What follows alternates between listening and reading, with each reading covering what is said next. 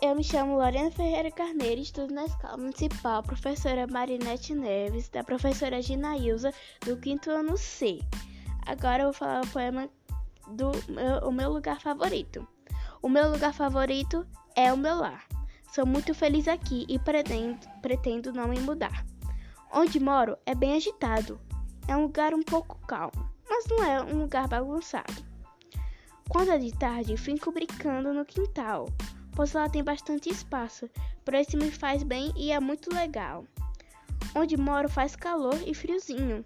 Com esse friozinho preciso me agasalhar, pois é muito importantezinho. Tchau!